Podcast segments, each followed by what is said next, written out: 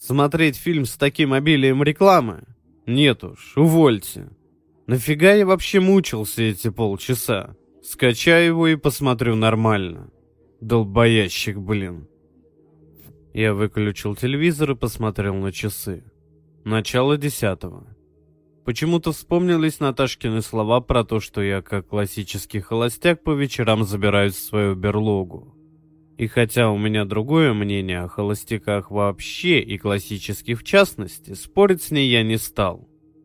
Засунув ноги в тапки, я зашуршал на кухню взять пивка, чтобы потом вернуться и на пару часиков погрузиться в интернет.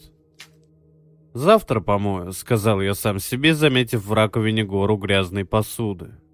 Минусы холостяцкой жизни, знаете ли. Нащупав в холодильнике пару охотничьих колбасок, я довольно хмыкнул. Захватив две бутылки пива одной рукой и прижав к груди пакет с колбасками другой, я деловито зашагал в спальню, где меня на кровати ждал мой ноутбук. Совершенно не кстати зазвонил телефон. Я метнулся в гостиную, сгрузил пиво с колбасками на стол и взял трубку. «Сереженька!» Голос Маринки испуганно дрожал. «Ты не мог бы приехать ко мне сейчас?» «Что-то случилось?» — нахмурился я. Маринка всхлипнула. «Мне страшно, Сереженька. Очень. У меня в квартире какие-то звуки». «Какие звуки?» Блин, почему женщины сразу не могут выложить суть? Страшные. Странные. Не могу описать. Просто в милицию звонить по такому поводу, сам понимаешь. Сейчас приеду. Не боись, все путем будет. Пожалуйста. Маринка заплакала. Приезжай скорее. Мне очень страшно. Выйди на улицу и жди меня у подъезда, хорошо? Предложил я, прикидывая, сколько времени у меня уйдет на дорогу к ней. Хорошо. Сказала Маринка и повесила трубку. Через полторы минуты я уже спускался в лифте. Бензина должно хватить. Вся дорога минут 15, если без пробок. Не час пик, конечно, но в Москве нельзя сказать наверняка, будут пробки или нет. А ехать-то всего ничего. С запада на юго-запад. По Садовому поеду. Так быстрее получится. Решил я. Темнело. Проезжая мимо поста ДПС, я возрадовался тому, что не успел выпить пиво. Хаос, звучавший из сабвуферов, настраивал на поход в ночной клуб, а моя крошка, как я любовно называл свою немаленькую, в общем-то, бэху, неслась по московским улицам, словно ветер. Маринка. Я невольно улыбнулся при мысли о ней. Миниатюрная, потрясающе красивая шатенка с огромными, как у котенка, глазами. Любительница горнолыжного спорта и фанатка Мэтта Деймона. В свои 34 года она успела дважды побывать замужем и дважды развестись. Детей у нее не было. Как-то не сложилось. Жила она одна в двушке, которую снимала у какой-то бабки. Как-то раз после секса она заявила мне о том, что замуж не выйдет теперь даже за меня. Меня тогда очень повеселило это «даже». Хорошая девчонка, веселая и очень заботливая. Хрен его знает, почему она долго замужем не задерживалась. Подъехав к нужному подъезду, Маринки я не обнаружил. Во дворе никого не было, несмотря на то, что обычно около этой высотки по ночам гуляла молодежь. Набрав номер квартиры на домофоне, я слушал гудки. «Я, Маринк», — отрывисто бросил я в ответ на снятую трубку. Ответа не последовало но писк раздался и дверь поддалась.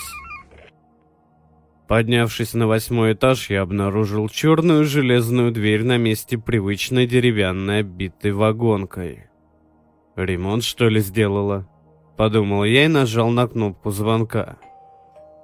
Дверь открыл пенсионер в семейных трусах и грязной серой майке, явно поддатый. На вид ему было лет 60-65. «Чё надо?» Весьма недружелюбно спросил он, уставившись на меня. «Э, Марина. Марину позовите, пожалуйста». «Нет здесь никакой Марины», — гаркнул мужик и захлопнул дверь. Ничего толком не понимая, я полез в карман за мобильником, как вдруг он запеликал, сообщая о входящем вызове. Я глянул на экран. Звонила Маринка. «Алло, Маринка!» «Сереженька, ты не мог бы приехать ко мне сейчас?» Все тем же испуганным голосом молила Маринка. Так блин, я приехал же. Мне страшно, Сереженька. Очень. У меня в квартире какие-то звуки. Вот тут страшно стало мне. Реально страшно. Кто это? Я попытался придать своему голосу максимально угрожающие и суровые оттенки. Страшные. Странные. Не могу описать. Просто в милицию звонить по такому поводу, сам понимаешь. Запись похожа. Алло! Слышь, приколист хренов, найду ведь башку разобью. Шутник долбанный. Пожалуйста. Послышались схлипывания. Приезжай скорее. Мне очень страшно. Слушай сюда, урод. Я орал на весь подъезд. Если это хренов розыгрыш, то он весьма неудачный, усек? Хорошо. Раздалось в трубке, связь оборвалась. Я набрал Маринку. Занято. Повторил попытку. Снова занято. Может, подъезды перепутал? Подумал я, вызывая лифт. Спокойно. Все в порядке. Успокаивал я себя.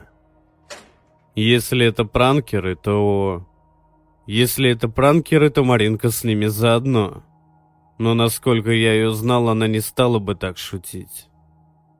А потому эту версию отверг как маловероятную. В лифте я заметил объявление, криво налепленное на стенку. «Придешь ты в холоде ночном и пожалеешь ты о том». И номер мобильного Маринки. Я сглотнул и протер глаза. Продам щенка, кобель, Тамара и незнакомый номер. Тфу, блин. Совсем уже нервы не к черту, подумал я, выходя из лифта. На площадке первого этажа на деревянном стуле сидела старуха. Было в ней что-то жуткое. Увидев меня, она оскалилась, показав два ряда коричневых зубов. Затем она склонила голову на бок и молча указала пальцем на потолок. Я посмотрел наверх. На побелке зажигалкой было выжжено. Мягкий аромат реальных иллюзий настигнет агрессию. «Что за бред, ваша мать?»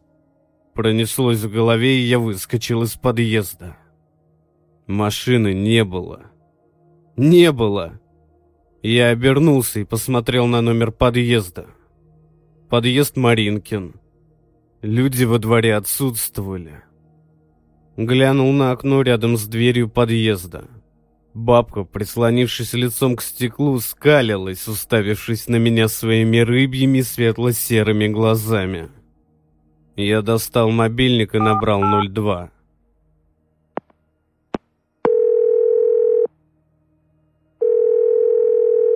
Гудки ожидания сменились тишиной. «Алло!» — закричал я. Сереженька, ты не мог бы приехать ко мне сейчас? Я выключил мобильный. Все это надо было осмыслить. В ином случае можно и умом тронуться. Несколько минут я обдумывал произошедшее. Потом понял, что логике это все не поддается, но по факту, где Маринка, я не знаю, а машину мою угнали. Взяв себя в руки, я включил мобильный и набрал номер моего лучшего друга Евгения. Алло. Знакомый голос. Это радует. Алло, Женька, слушай, помощь твоя нужна. У меня тачку угнали. Мне страшно, Сереженька. Сказал Женя. Очень. У меня в квартире какие-то звуки. Я сглотнул и отключился. Они меня разыгрывают. Как пить дать разыгрывают. Дурацкие шутки. Считайте, что я обиделся, ребята. Подумал я. Я прошел в арку, завернул за угол и увидел светящийся зеленый крест. Дежурная аптека. Отлично. Зайду и куплю валерьянки. Более чем актуально сейчас. Посмотрел на часы. Половина одиннадцатого. Сердце колотилось в груди, ноги подкашивались. Сделав несколько глубоких вдохов и выдохов, я вошел внутрь. В аптеке никого, кроме одиноко стоявшей спиной ко мне девушки-фармацевта, не было. Откашлялся я, доставая портмоне. «Будьте добры на стойку валерьянки». Девушка, продолжая стоять спиной ко мне, повернула голову на 180 градусов и уставилась на меня белыми без зрачков глазами.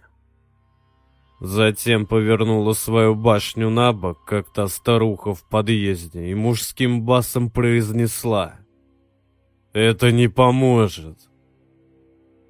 Я чуть не обделался от страха и с разбегу врезавшись во входную дверь аптеки, выскочил на улицу. И вот тогда-то понял, что розыгрышем здесь и не пахнет. Меня стало трясти от страха, и я чуть было не потерял сознание.